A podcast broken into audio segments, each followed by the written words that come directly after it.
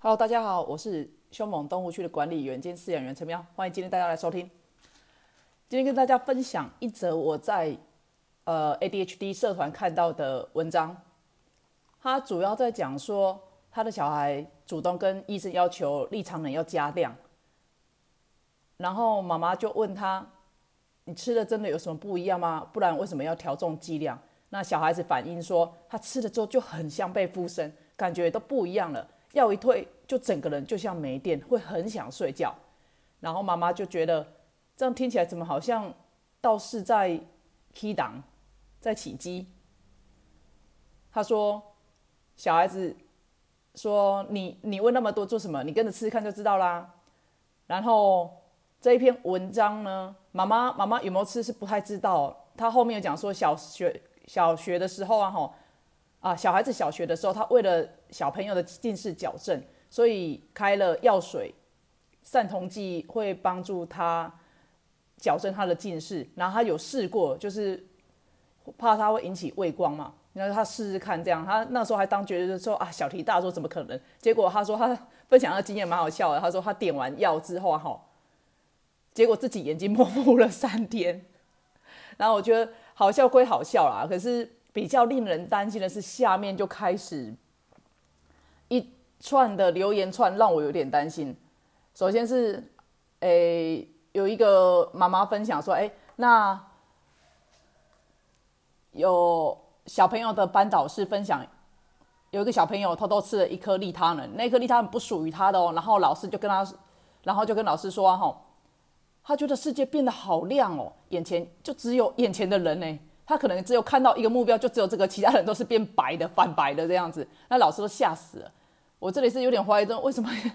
为什么小孩子会拿得到一颗利他能？如果假设不属于他的的话，不过我觉得有时候老师事情多也忙啊，是其实没办法说他是一对多的，没办法太责备什么。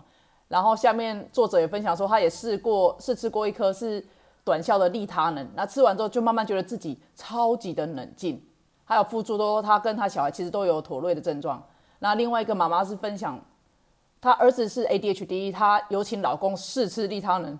我心中，请老公试吃利他能这件事，虽然我的心中有有老实讲，我我也想过很多次啊，因为我先生真的雅思雅思的人真的没什么同理心，所以我真的很想要塞药给他，可是就不行。因为我觉得这只是就是单身心心中的那个小剧场而已。然后他说完后，他先生吃的时候哈，脑袋长期，他先生的脑袋长期是处处在涣散的状态，然后突然就整个思绪都集中了。然后有重要的会议的时候，都还会跟儿子接力他能哦。然后他有附注说，他先生本身也是过动，然后在是在儿子在做评估的时候才发现的。嗯，好。然后下面另外一个另外一个。人也分享，儿子的胖同学看他变瘦又成绩进步啊，很想要一颗试利他人来试试看。那好就在那儿子直接回说不行，你吃了可能会死掉。这个小孩真棒。其实讲有时候跟小孩子讲话就这样，你讲你可能会死掉哦，这样用恐吓的可能还比较快啊。小孩子之间讲话其实不太会可能会像我们比较婉转一点。然后。也有家长分享，他自己真的试过利他人，是短效的。那吃完真的超想睡。那他本身有入睡的障碍，吃完之后都能十二点前睡着。天哪，我开始冒冷汗呢，怎么怎么这样子？然后另外家长说啊，我真的有试吃过，我觉得心情上有比较不想生气、不想计较的感觉啊。下面就有人回说哈，那应该要建议政府每天都配天天配给我放寒假的孩子。嗯，大家大家小孩子放寒假，大家都很辛苦，我知道，大家一起加油，不要 不要放弃。再来有一个提出来说注意成瘾，然后其实这个药很多人讨论说可能会成瘾。那我记得之前看过的是，其实会成瘾的应该真的是大人。我说的不是说对这个药成瘾，我说的是对它的效果成瘾。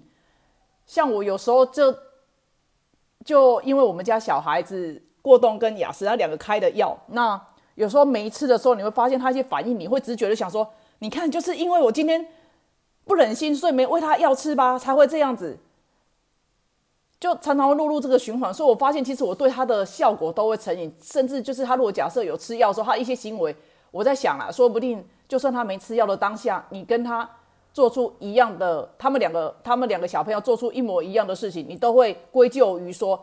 他没吃药，所以才比较严重啊！明明事情是一样的，可是你他有吃药，你就觉得说，哎，这是可以忍受范围，反正有药在控制了之类。所以，关于会不会成瘾，我个人觉得啦，会成瘾的真的是比较小啊，比较偏向大人的依赖性啊，就会觉得说，期待这个药的效果可以让小孩子稳定一点。那下面有一个家长回，我觉得是还蛮厉害的，他就说，会成瘾的话哈，家长就不用。一直提醒小孩子吃药了，通常只会嗨开了才发现忘记吃。没错，我觉得这个逻辑很好啊，就真的，我每天早上还是得要第一件事情，真的是提醒小孩子吃药。不吃的话，他其实你不提醒他也不会忘记吃啊，甚至有时候就算你提醒他，还是有点反反抗的状态。然后有一个有一个回复，我觉得倒是不错，他贴了一个文章是关于嘉义长庚。医院的精神科主治医师陈锦宏的文章：ADHD 患者吃药要注意些什么？那我就帮大家讲一下它的大概内容好了。它主要说，它的 ADHD 的完整照顾需要涵盖三个方面：一个是生物的，一个是心理方面，在另外一个是社会方面。那主要强调说啊，哈，虽然我们了解。ADHD 的药会有一些副作用，可是呢，你那些副作用应该大家大家有在用药的父母大家都知道嘛，都有个底。那我们今天一直在强调，就是说今天你用药能够降低的，降低它未来的一些风险，甚至它现在一些风险，因为你不用药，它可能在不管是心理方面、社会方面，或者是生生物它自己本身身体方面，都会造成一些可能潜藏潜藏的伤害，比如说。你今天不用药，可是他们会整个冲动过动，他其实没想到后果，诶，他考虑不到后果啊。其实我就永远记得那时候老大没用药的时候，在确诊过动之前，老师就形容他，他知道事情是错的。他说他这个小孩子知道事情是错，可是在他知道事情是错的之前，他手已经出手动手下去了。那那个时候没用药的状况，真的是我天天接电话，然后天天的去跟人家道歉。每次下课接人家，真的尽快用最快的速度，赶快拉着小孩就赶快走，然后尽量减少跟其他家长的眼神接触，因为我很怕说一有眼神接触，家长就聚过来说：“哎，我跟你讲，你家的小孩怎么样怎么样。”然后你就又在一个很尴尬，然后一直道歉的状态。所以分享给大家，就是他动手了，或者不管是动手或者是被动手。都是一样，有些受伤可能是回不来的哦。有时候他们冲动到是真的横冲直撞，然后一个跌倒，可能头就去磕了一个脚，然后就流血破头破血流也都有。像老二那时候也是，就是真的只是单纯出去住个饭店，怎么会搞到累得要死？终于到达饭店了，结果他在浴室给你摔倒，整个下巴去撞伤，直接皮就裂开了。当晚直接从急诊，那时候九点多还要去找急诊，所以就是。有时候这个东西是一辈子的，所以你说不用药，其实我是真的不建议啦。我自己自己过来人真的不建议啦。然后他有讲到说，有些人会反映吃药之后睡不着的问题啦。那其实就是回诊啊，回诊跟医生去讨论，因为他提出一个现象，他可能平时早上是七点吃的药，你还记得吗？你进去诊间的时候，医师一一直会提醒你说，他大概早上会几点。几点去用药，或者他上课期间是大概几点到几点？他其实就正在帮你调整他的时间点。那如果早上七点原本吃一点吃的药，那十二个小时代谢完完，那晚上就可以睡得很好嘛。可是如果你放假的时候你睡到十点十一点起床，你才可以给他用药，那当然晚上十二点还在还在那边嗨啊，当然还是睡不着啊。然后还有另外两种人服用过动症药物要特别注意的，就是青光眼跟先天性的心脏病患者。然后，医师特别提醒，就是这两类患者呢，就是真的要特别注意服药之后的身体状况，最好可以跟眼科或心脏科的医师共同进行服药的咨询。但是也有可能小朋友的先天性心脏病，可能原本就不知道，吃了药之后就觉得，哎，好像会心悸不舒服，那就自己停药了，也没有进一步去咨询医师。结果呢，他心脏病的问题反而就没有被发现嘛，也没处理。因为他会直接怪罪说，就是这个药引起他心悸。然后医师再次强强调，就是不管吃的药什么症状，其实真的不要自己停药，就是还是跟医师去好好讨论啊。就像我上一集讲的，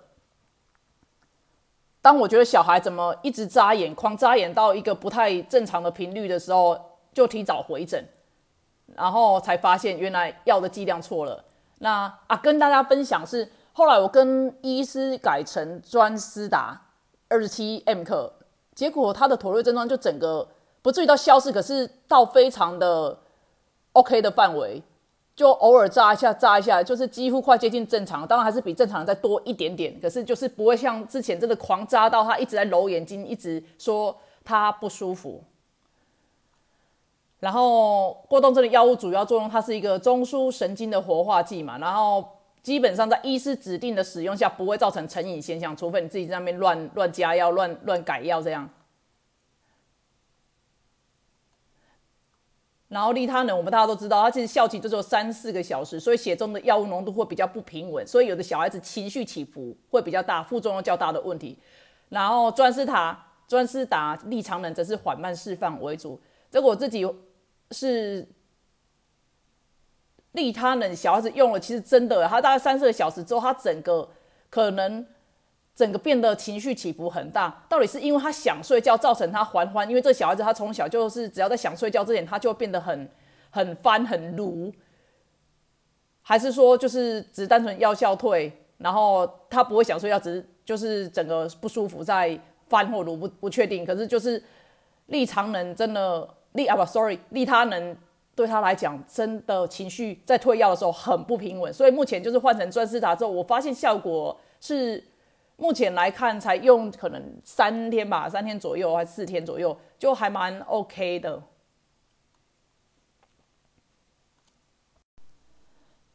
最后跟大家分享的是一个。关于美国、英国对于这种过动症服药的一个追踪，那发现严重的副作用只有千分之一到万分之一，可是呢，它却可以降低大概四成到五成的小孩子因为注意力不集中造成的意外几率或受伤几率，长大之后呢，并发忧郁症或躁郁症啊，或者自杀的几率也降低了两成以上，犯罪、吸毒、酗酒的比例更是降低了三到五成以上。所以，其实讲一讲我。你也知道，我一般都是属于我偏向用药派的啦，因为我自己知道它真的效果差蛮多的。那我们回到刚刚那个话题，就是关于一堆家长在讨论试药，后来版主就出来说：“哈，这个这个版不是让大，就是不建议大家在那边讨论试药，而且这也是不对的行为。”说真的，这才是这这样子。终于有一个比较明理的人出来了，因为其实我看到这个版开始洋洋洒洒，大家在留言的时候，我都有点吓到，因为。这些爸爸妈妈，你们应该知道，你们这个药是管制用药吧？你们在拿药的时候，你有没有发现，你你排的队伍是跟一般的用药取药区是不一样的？那甚至你在拿药的时候，还要签名的那一种，他还要确认你是谁谁谁某某某来取药。所以麻烦大家真的不要随便试药啦。虽然心中的小剧场常常会觉得说那个。自己先生或某某个队友真的是很想要给他塞下去之类的，可是这真的就是心中想一想自己爽就好了。是药这种东西真的很不建议的，因为毕竟你不是小孩子，然后你吃药之后的状况，像有的有的有点夸张，说什么他会议之前还跟小孩子借药，我真的快快昏倒了。这真的是很。不好的事情，如果你真的觉得有需要，请你去看医生，医师会给你比较好的一个建议，然后帮你判断或者是说协调，说哎是不是有需要到用药，不然倒是没有没有必要啦。虽然这个药其实在国外，据了解是被号称叫做聪明药，之前甚至是一个被拿来就是黑市买卖的药，为了考试让自己的成绩考好一点啦之类的，所以就是啊。奉劝大家不要随便试药啦，这真的不是好的行为，不可取。接下来跟大家分享另外一个，也是网络上的网友的分享。那这个东西不关 ADHD 或 ASD，它其实我觉得是通用适用所有小孩子。不过也可以让我们当一个借鉴。那妈妈她愿意分享，也是希望说借由她自己的经验给大家一个警惕。那分享这件事情，我觉得很很勇敢，因为他其实分享的是是还蛮私密的事，而且他也说，就是虽然丢脸呢，希望可以给还没有遇到的爸妈当做一个借鉴。那我就尽量照他的文章原本的去念给大家听听看。他说他们家老大从小功课就很好，那从小三开始补英文补到小六，他就不上了。那他们选择的是尊重，其余功课大部分是妈妈自己教。从小功课不算顶尖，但也排在前面。升上国中之后，完全没有补习，都是他自己读。理化、数学不会的，就是爸爸自己教。小孩反映说不想补习，因为浪费时间。反正想读书的人，不管在哪里都可以读书。他觉得他是这种人。在学校校排平均都在六十到七十名间，其实还不错诶。我不知道我们家可能还国小吧，所以没有所谓校牌，还是其实有自己，我自己不知道，我不确定。因为像之前曾经发生过，就是原来你可以打电话去问老师说小孩在班上的成绩，可是我不知道，也是后来听别的爸妈分享。啊，不好意思，我们回来来，小小孩只管念书就好。家里有公婆一起住，那阿妈始终觉得小孩不能做家事，那是大人该做的。小孩只管念书就好。我的小孩进厨房，阿妈就会生气，觉得妈妈很懒惰。我会推说这是学校老师出的功课，要小孩学习做家事。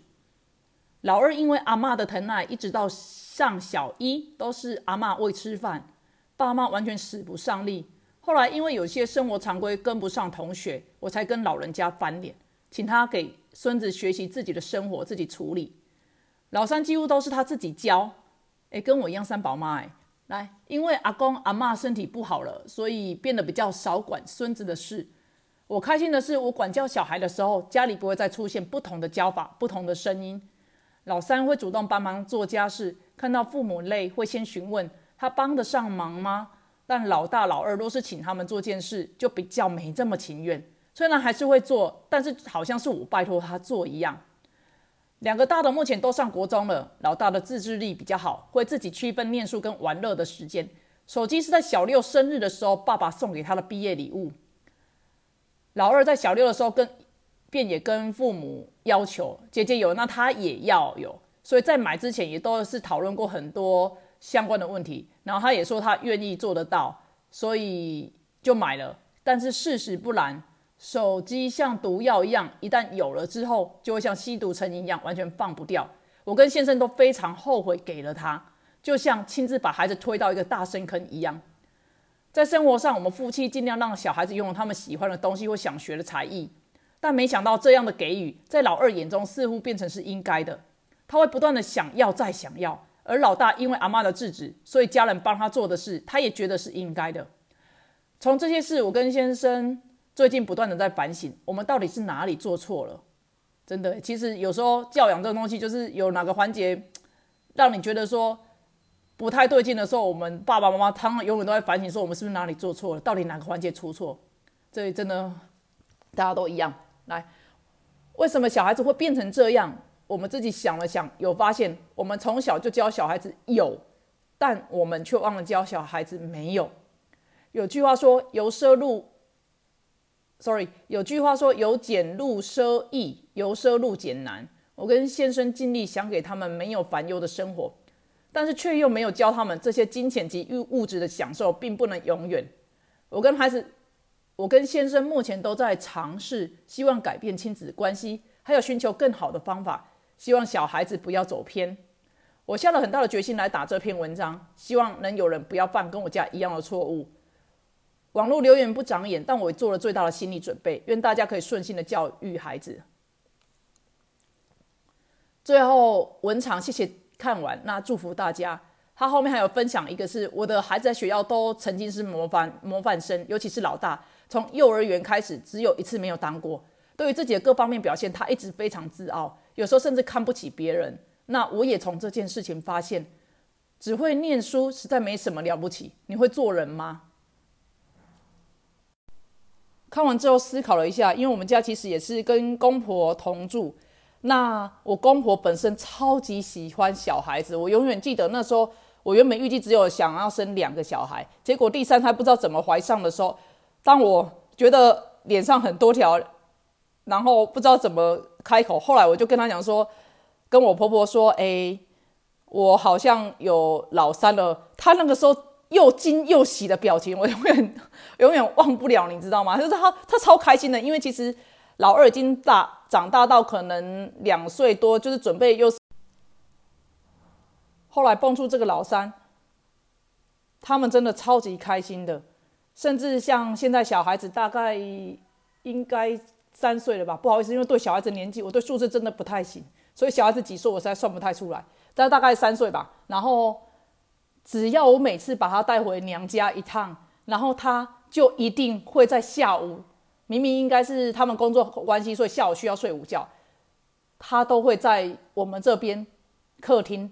等待望穿秋水，就是他让我的感觉是，我如果没有早一点回来，会会让他睡不着觉的那种压力，所以我就是尽量都会带回去娘家，就是会尽量在可能傍晚之类的先回来，因为我知道家里有一个阿妈一直在等他的孙子，而且他们两个真的是一对宝，我说连体婴一点都不夸张。他们连提到一个夸张到，我觉得我怎么好像小孩不是我的，甚至有时候要跟妹妹把他带出门，只能用抢的，或者是，或者是说，就是趁阿妈早上要工作的时候，哈，赶快把他带出门，都都要用这种方式。那关于小孩，其实多少在老大、老二出现症状，或者是一些比较行为不 OK 的时候，我还是会多少有点怀疑说。人家说三岁定性，他有一句话叫三岁定性。那其实三岁之前，他很多时间都是跟阿公阿妈在相处。其实每天我们都见得到。问题是阿公阿妈就会很喜欢带着孙子这样四处走，然后他接触到就是阿公阿妈的电视或者阿公阿爸的行为模式。那阿公阿妈他们因为疼小孩，所以。基本上就是那一种标准的追着小孩子跑，喂他们吃饭，那你赶快吃一点，吃一口那一种。那小孩子的话，他们是言听必从，真的是不夸张。小孩子拉着阿妈说他要去小房间，阿妈就好好好，我跟你去。小孩子说他要买什么，好好好，我买给你。就是真的予取予取予求，哎，很夸张哦。我觉得有的时候真的看到都已经翻白眼了。那后来小孩子发生说过动跟自闭的这一些症状，那有些东西，我多少还是会觉得有点，那我是不是把老三拉回来，自己好好的多点相处？问题是我后来想一想，其实你该去想的是，第一点，长辈愿意帮你带，就已经是一个很幸福的事了。不然如果真的三个都在我身边，那真的是快快哭了。那人家愿意带，其实我们真的没有资格去讲人家一些比较怨叹人家的话。再来是有一个是小孩子每一个的个性，我养到三个，我真的觉得每一个的个性有他本身天生的特质。当然啊，当然不能说完全跟阿公阿妈的一些行为模式跟教养没有关系。可是我觉得那些只能加强或减弱。那既既然长。大一点之后，他会因为要上学的关系，所以会变成比较多都是我在处理嘛。那那个时候，我们再来好好的帮他把一些好的习惯加强，那一些坏的习惯减弱，我觉得还是叼得回来。所以后来想开了之后，其实不会特别的去怪罪阿公阿妈，因为人家愿意帮我们顾，其实真的是该感谢人家啦。没有没有讲什么话，不然你就是真的讲难听点，就是拉回来自己顾啊。不过也好，加在因为有。阿公阿妈在帮忙顾妹妹的关系，所以我花了还蛮多时间，就是一直在处理老大跟跟老二，想要把他们的行为模式给定下来，把他们的生活作息有一个规律出来。那这个时间，因为有阿公阿妈在帮忙顾妹妹，所以我可以更放手的去处理那两个。我自己试过六日的时候，妹妹早上因为没上学，所以是也在家里面。那个你就算想要盯一下老大老二的功课，哎。妹妹就是在那边爬上爬下，扭到你的怀里，然后扭下去，在地上乱画，或者是突然的去弄老二，故意发出声音去激怒老二之类的，你根本真的很难好好的处理他们两个。那我希望的是，就是趁礼拜一到礼拜五这期间，就下午的时候，好好的把他们老大老二的行为模式把它给框起来之后，那之后等到老三再加入的时候，就会比较顺手一点点。那说到我家先生本身也是，我怀疑是雅思啊，他同理心部分真的很少。那他跟小孩子相处其实也不是很 OK，一直都是在吼来吼去的状态。我自己的调整模式是从好久之前，我大概一两年前吧，就是尽量尽量尽量让他不要有借口。我们星期日晚上。星期日傍晚就是一定就是，反正星期日他下班之后，该忙的事情忙完大概三四点了，下午三四点，我们就是家庭日，无论如何就是带着小孩子出门，不管去哪里都好，从事什么活动都可以。因为我重点目的在于说，想要多增加他跟小孩子的相处，这样才有机会去磨合，这样子他才有办法去反思自己有些行为模式是不是可以改变一下。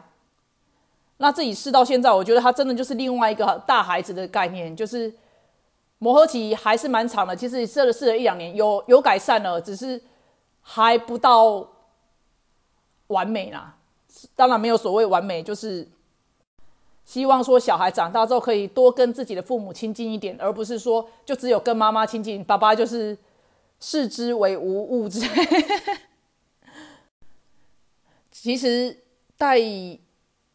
先生还有两个小孩子出门的家庭日，很多时候自己也会自我怀疑一下，因为我大可以只有带着小孩子出门，因为这样子我时间不会受限于说他工作结束可能都三四点了你才能出门。其实那时候天都快黑了，你能去哪里？其实真的只能附近乡镇，很难去哪里啦。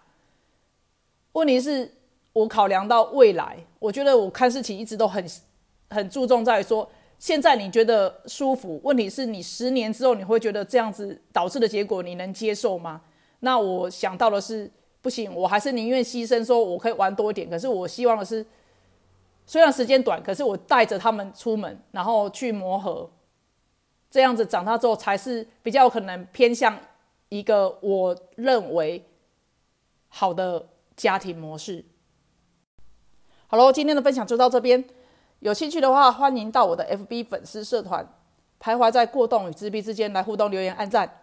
那如果大家觉得不错，再给我一个五星推推哦，拜。